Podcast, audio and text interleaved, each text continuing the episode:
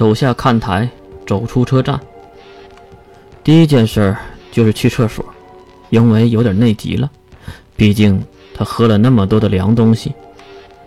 我操！捂着小肚子在地铁门口来回盘旋，好久才看到洗手间的牌子。顺着箭头跑了过去，并一下子钻进了女性厕所。随便找了一个门，推门进入，闭上眼睛，退掉底裤，坐在了马桶之上。啊，好疼啊！不会吧？摸着阵阵疼痛的小腹，还嗅到了些许的血腥气。啊！月又提起了鼻子闻了闻，然后猛地睁开眼睛，急忙看向脚下，一大滩血红从隔壁的隔间里流了过来。急忙在一旁的纸卷里抽出了柔和的纸，随便的卷了一下，就塞进了底裤里，然后提上底裤，推开隔间的门，跑到了外面，看向那流出血的隔间。月先敲了敲隔间的门，里面没有任何的反应，然后月又轻轻敲开了没有锁着的小门。随着门的打开，里面竟然什么都没有，只有一滩血迹在地面上。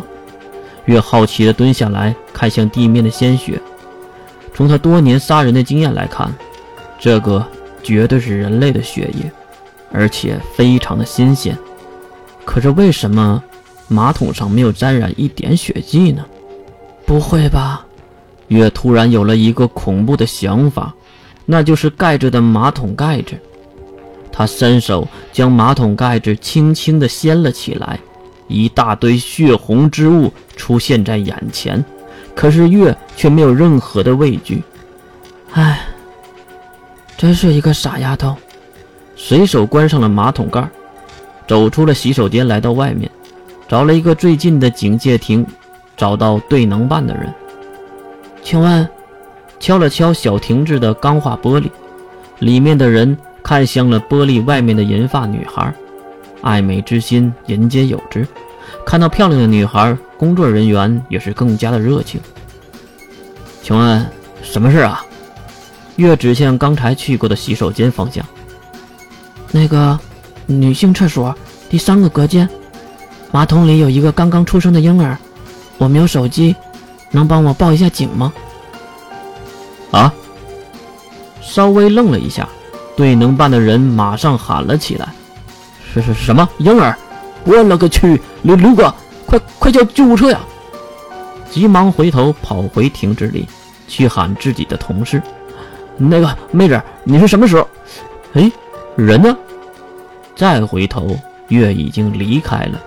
大约十几分钟后，某个对战馆的后台处，不少的人员们都簇拥着身穿粉色校服的月，走进比赛更衣区域。一直走到最里面的更衣室，只剩下了一个戴着眼镜的年轻女性。你好，刘绿月大人，我叫伊童，是本次比赛您的陪同。如果有什么吩咐的，可以直接和我说。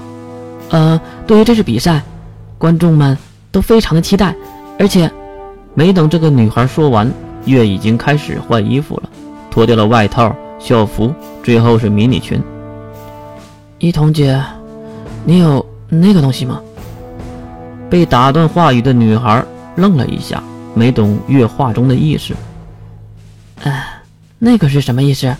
呃，琉璃月大人，叫我同学就行了。女孩急忙摇头。那怎么能行呢？您可是我心中的英雄。您可能不知道，有一只魔兽在我的家乡大肆的破坏和杀戮，要不是你的出现，当时就走过来拍了拍女孩的肩头。虽然女孩比自己高一点。这个行为也像考古王拍他的肩头。乖，雨桐姐，有没有那个东西？月指向了已经流出血液的大腿。啊，不会吧？这个时候来生理，大会不是通知了吗？如果有生理是可以推迟比赛的。您应该通知大会那边。那然后，月又拍了拍焦急的女孩。乖，一桐姐，有没有那个东西？再次的询问，才让女孩镇定了下来。她努力的点了点头。呃，我有有，我也快来了，所以备了一些。我去给你拿一个。说完，女孩转身走向了自己的包裹。月也是无奈的叹气：“唉，我他妈的怎么会知道他什么时候来呀？早知道不喝冷饮了，真他妈的疼！操！”